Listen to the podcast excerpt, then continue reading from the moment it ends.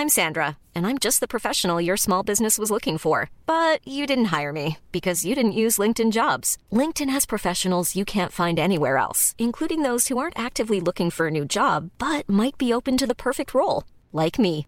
In a given month, over 70% of LinkedIn users don't visit other leading job sites. So if you're not looking on LinkedIn, you'll miss out on great candidates like Sandra. Start hiring professionals like a professional. Post your free job on linkedin.com/people today.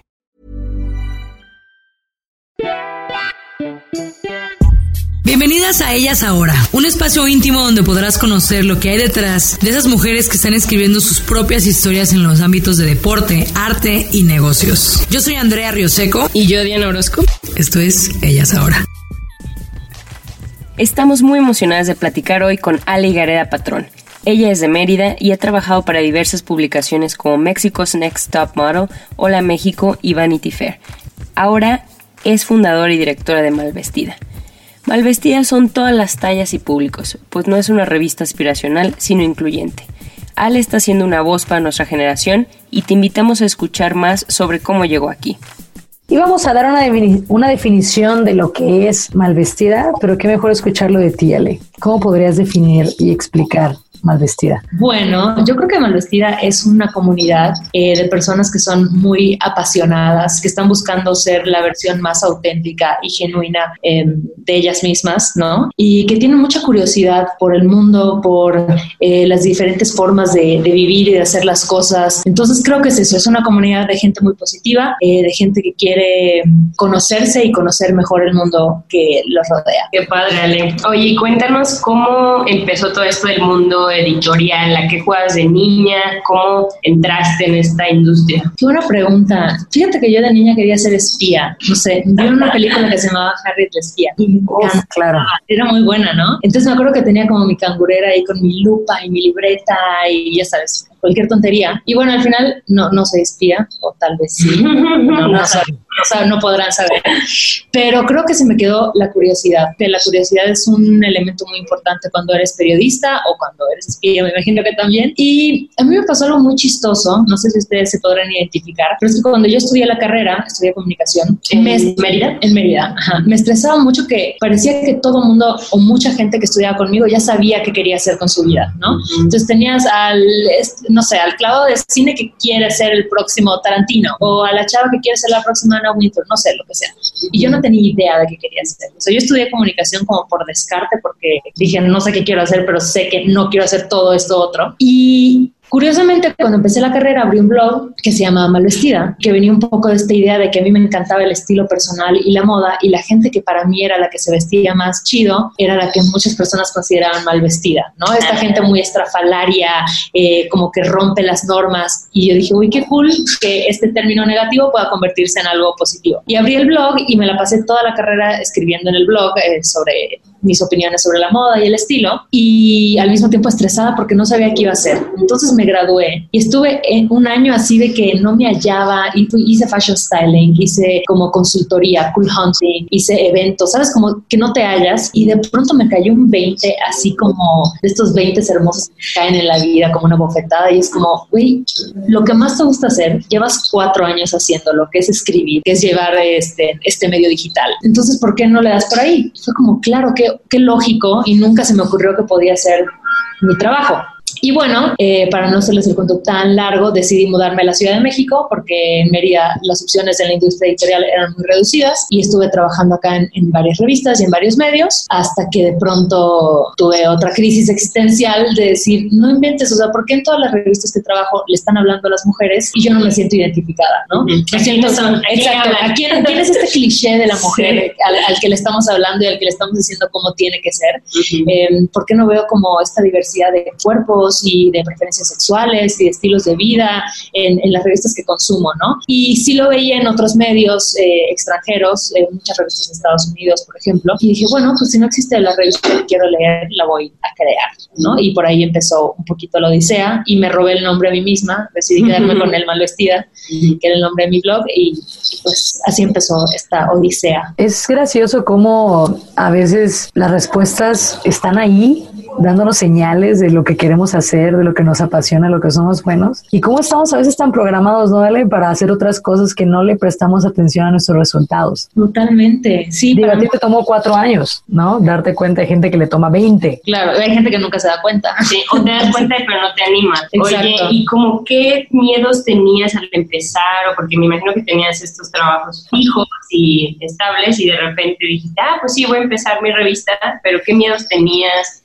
Ya tenías una audiencia, ¿cómo fue ese proceso de animarte, de atrever? Bueno, en realidad fue empezar de cero, porque yo cuando me mudé para acá y empecé ya a trabajar como en, revistas más grandes y con puestos como de muchísima más responsabilidad, tuve que dejar el blog, ¿no? Porque además eh, algunas empresas te pedían como esta exclusividad de pues no puedes escribir en ningún otro lado. Eh, entonces abandoné el blog y cuando me decidí a lanzar Malvestida o para a, lanzar esta plataforma editorial que después decidí que se iba, que siempre sí se iba a llamar vestida, fue curioso, o sea, sí habían como ciertos miedos que yo creo que el principal es perder esta estabilidad económica, ¿no? Porque tenía un, buen puesto y tenía eh, un buen sueldo, eh, me gustaba lo que hacía, pero creo que llegué a un punto en el que para mí ya no había opción de hacer otra cosa. Entonces eso me dio muchísima seguridad para decir, bueno, no importa que venga, voy a ver cómo lo voy a resolver, pero sé que ya no es por aquí y que quiero construir algo que realmente tenga un propósito y donde yo sienta que los contenidos que estamos tratando no solo estamos generando contenido a lo bestia, sino que realmente tienen un mensaje y pueden impactar,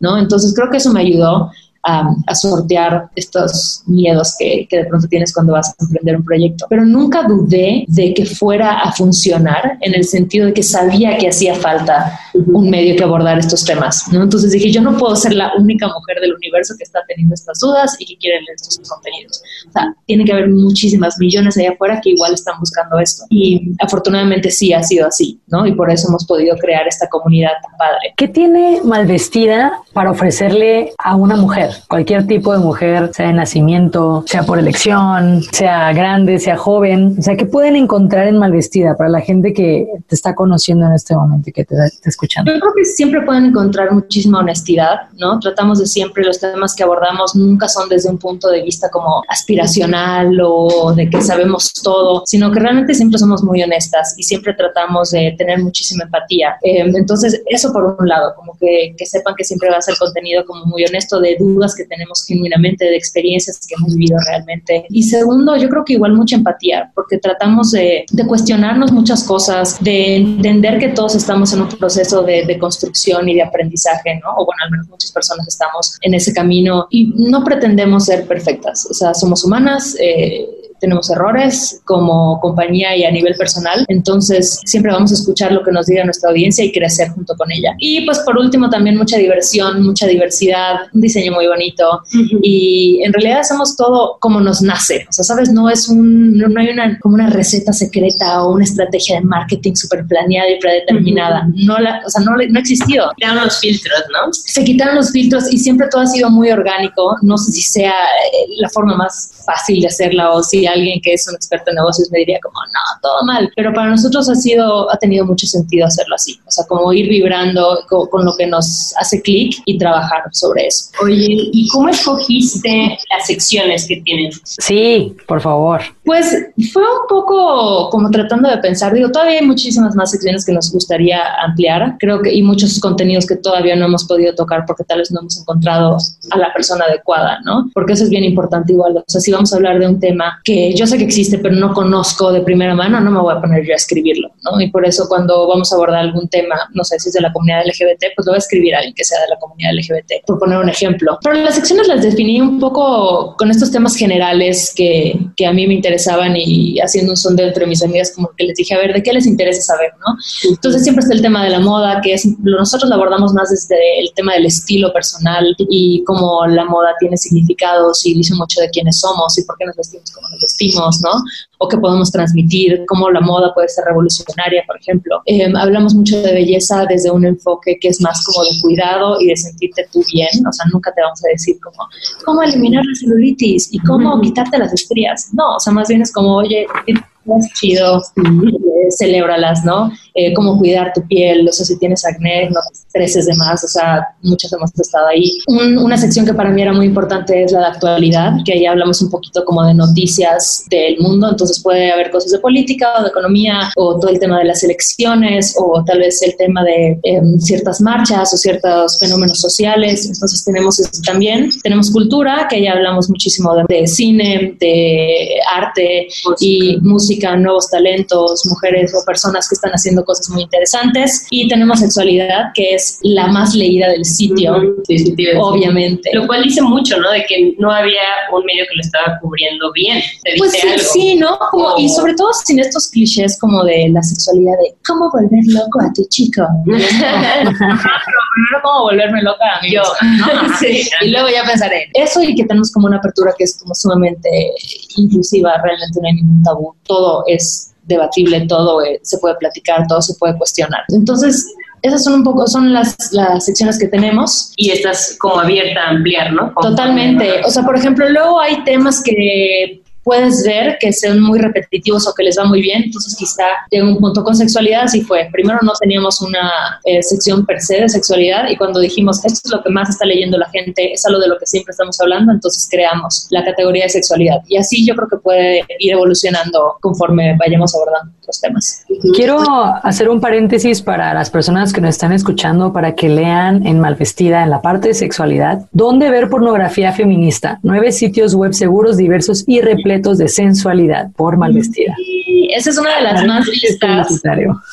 Bueno, a mí, a mí me encanta porque, a ver, o sea, creo que es un tema que todavía es muy sensible eh, hablar que obviamente está rodeado de muchísimo tabú y, es lógico, ¿por qué? Porque la pornografía a la que estamos acostumbrados es horrible, ¿no? Esta pornografía gratis que no es ética, que solo usa la mujer que es realmente horrible, pero bueno, igual creo que es interesante saber que hay artistas haciendo contenido erótico de una calidad impresionante, eh, con muchísima ética, siempre ayuda, siempre ayuda, un poco de estimulación visual. Eso. Sí. Oye, ¿y cuáles son las nuevas libertades editoriales que disfrutas y qué se siente no tener como un jefe o un editor a quien reportar. Yo creo que algo bueno, o algo que a mí me gusta de tener un medio que uno es nativo digital y dos es independiente, es que rompes con mucha de esta burocracia que tienen las empresas muy grandes que a mí me sacaban de quicio, ¿no? Que dices, no me alcanza la vida. Para dices, no me alcanza la vida, que además tienen una mentalidad que es como voy a explotar a mi trabajador así hasta que ya no pueda más y además no le voy a subir el sueldo y además solo le voy a dar las vacaciones de ley.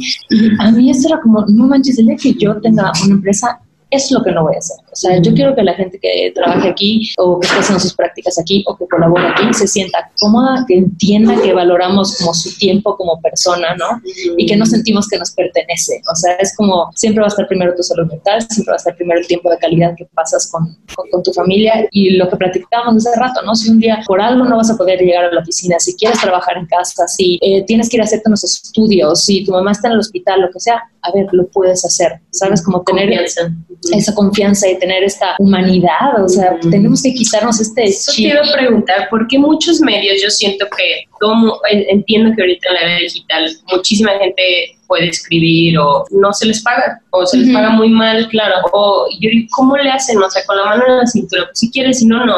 Y tú así, ¿cómo? ¿Por qué? ahí, ¿Cómo le haces tú para hacer esta evolución a un salario saludable? Pues mira, es muy difícil. O sea, yo me acuerdo que estando en, revistas grandes había un poco como esta doble moral de que, ok, si es alguien, un colaborador extranjero de renombre, entonces sí le voy a pagar lo que me pida. Pero si es alguien nacional,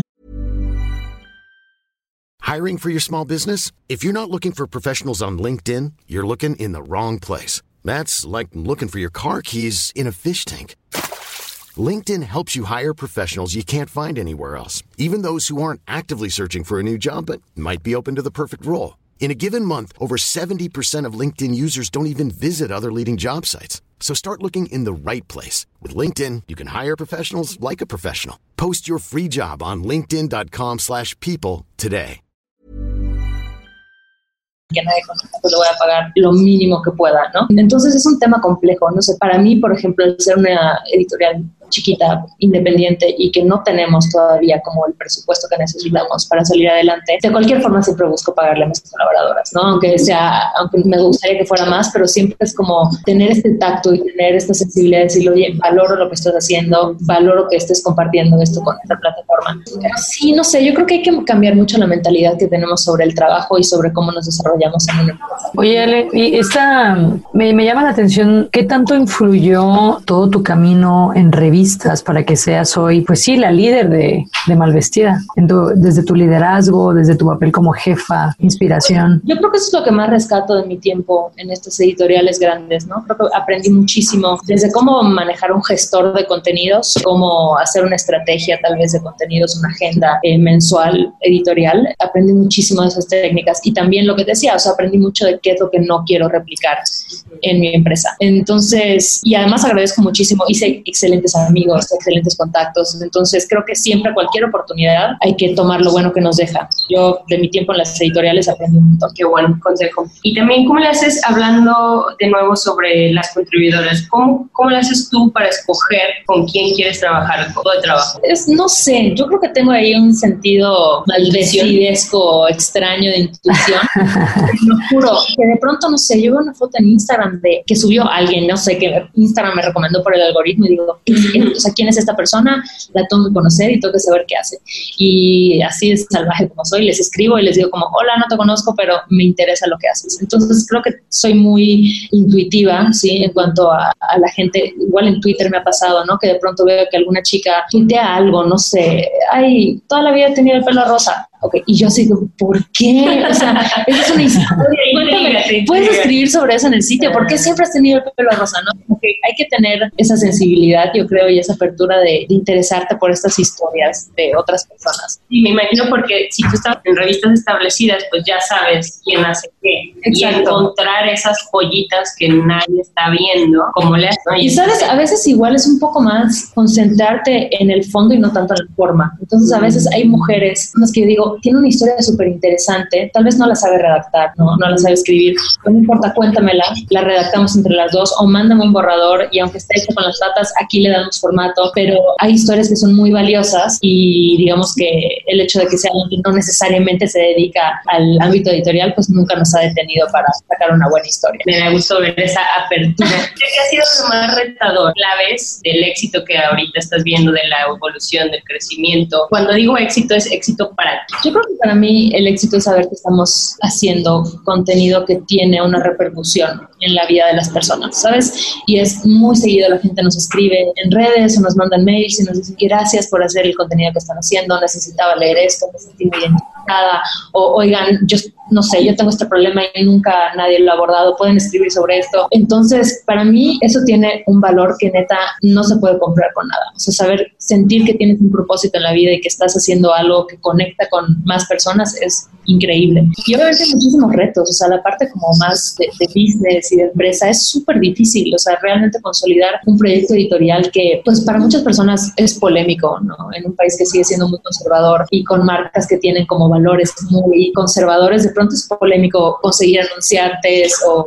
crecer como te gustaría, ¿sabes? A mí eso son de las que de pronto me frustran, como que es que me encantaría tener el presupuesto, o sea, 10 veces el presupuesto que tengo y pagarle mejor a todo el mundo y contratar a más gente y hacer este proyecto, pero igual emprender te enseña mucho a dejar tu paciencia, ¿no? Y a dejar que tu proyecto igual tome su propio ritmo, como que quieras que un bebé ya esté corriendo un maratón cuando no ha aprendido ni a caminar, ¿no? Entonces, todos los días es un aprendizaje constante y creo que eso es igual, te ayuda a estar siempre enamorada de, este proyecto. Y lo que dices de hacer más con menos, exacto, de, aprovechar los recursos, el tiempo y cuando te llegue esa oportunidad ya vas a estar listo. Exacto, sí, sí, sí y siempre hay algo que se puede mejorar y algo que puedes aprender. Entonces creo que es bien importante tener los pies bien puestos en la tierra y tener esa humildad de saber que, ok, todavía no estamos ahí. Incluso cuando estamos ahí, vamos a estar en otro lado, ¿no? Es como, constante, exacto.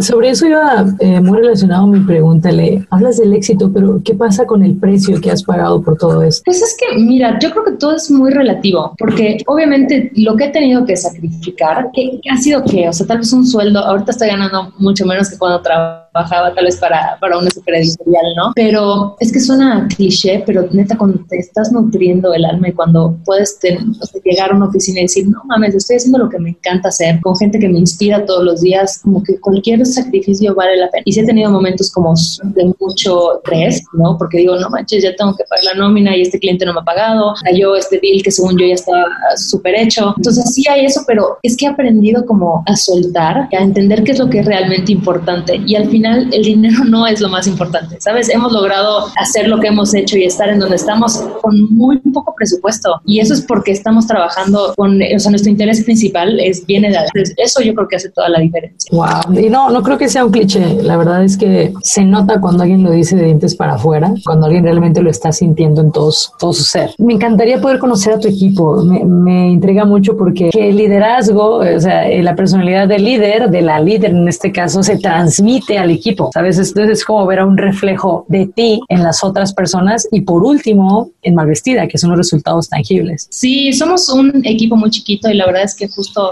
eligieron un día en el que nadie vino a la oficina.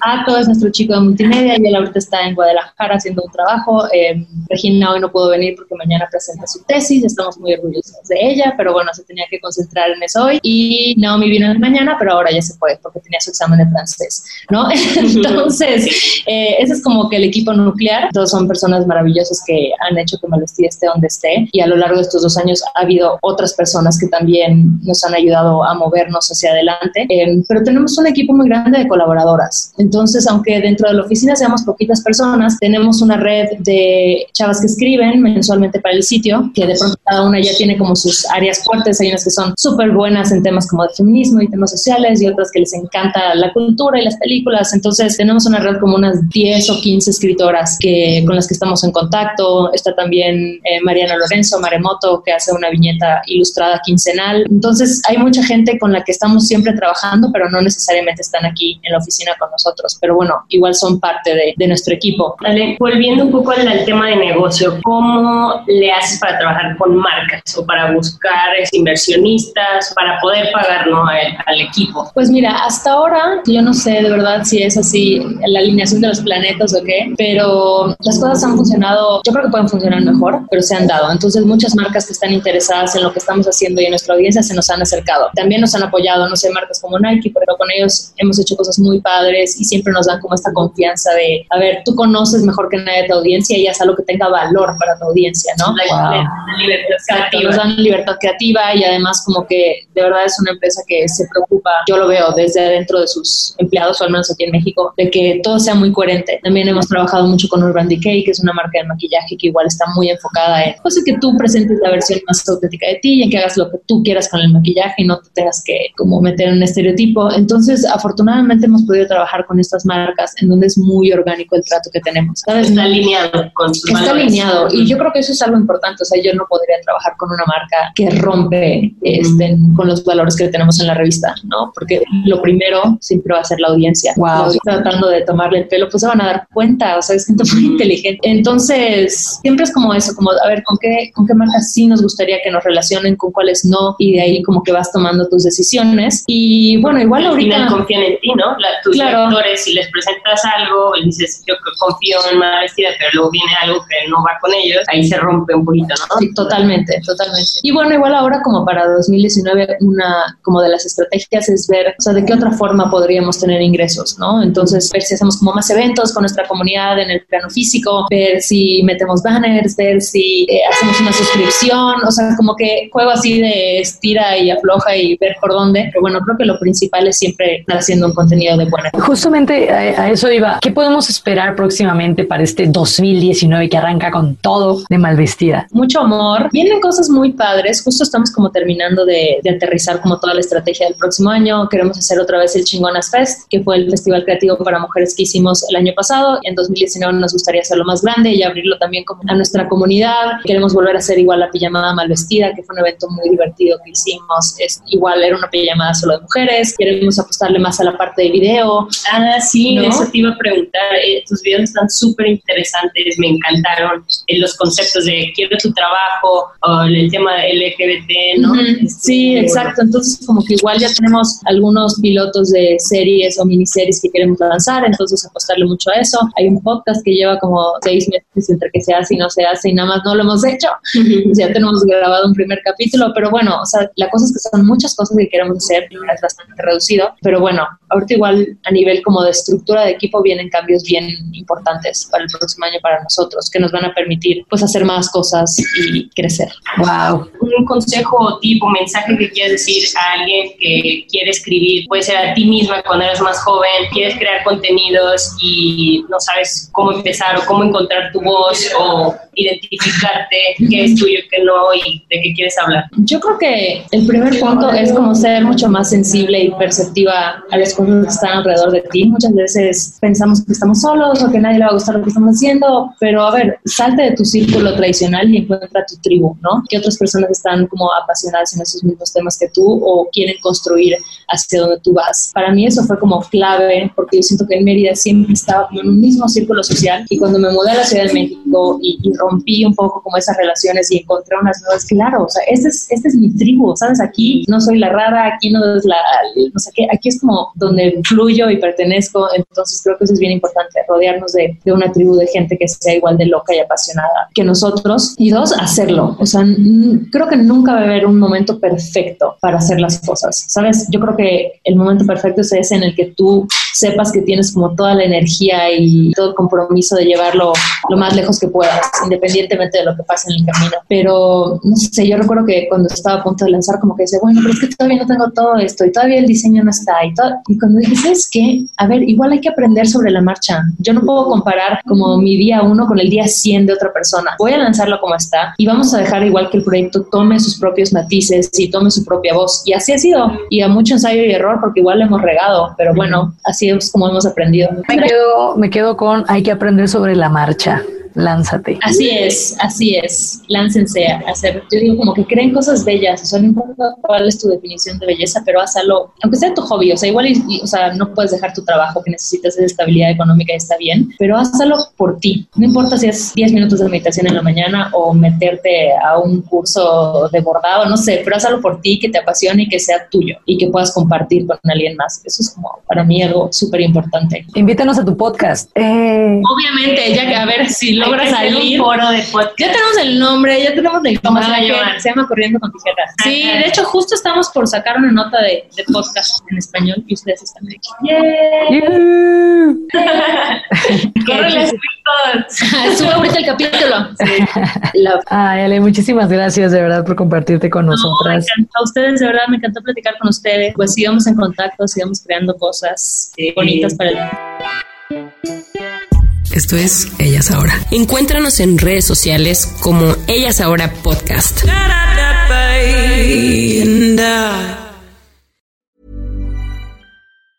If you thought the only way to get a more defined jawline with natural looking results was through surgery, think again. Juvederm Volux XC is a non surgical injectable gel filler that improves moderate to severe loss of jawline definition and can help you achieve natural looking results with little downtime. Even better, this improved definition lasts up to one year with optimal treatment. No maintenance required. Improve jawline definition for a smooth, sculpted look with Juvederm Volux XC. For important safety information and to find a licensed specialist, visit juvederm.com. That's J U V E D E R M.com. Not for people with severe allergic reactions, allergies to lidocaine, or the proteins used in Juvederm. Common side effects include injection site redness, swelling, pain, tenderness, firmness, lumps, bumps, bruising, discoloration, or itching. There's a risk of unintentional injection into a blood vessel, which can cause vision abnormalities, blindness, stroke, temporary scabs, or scarring. Talk to a licensed specialist to find out if it's right for you.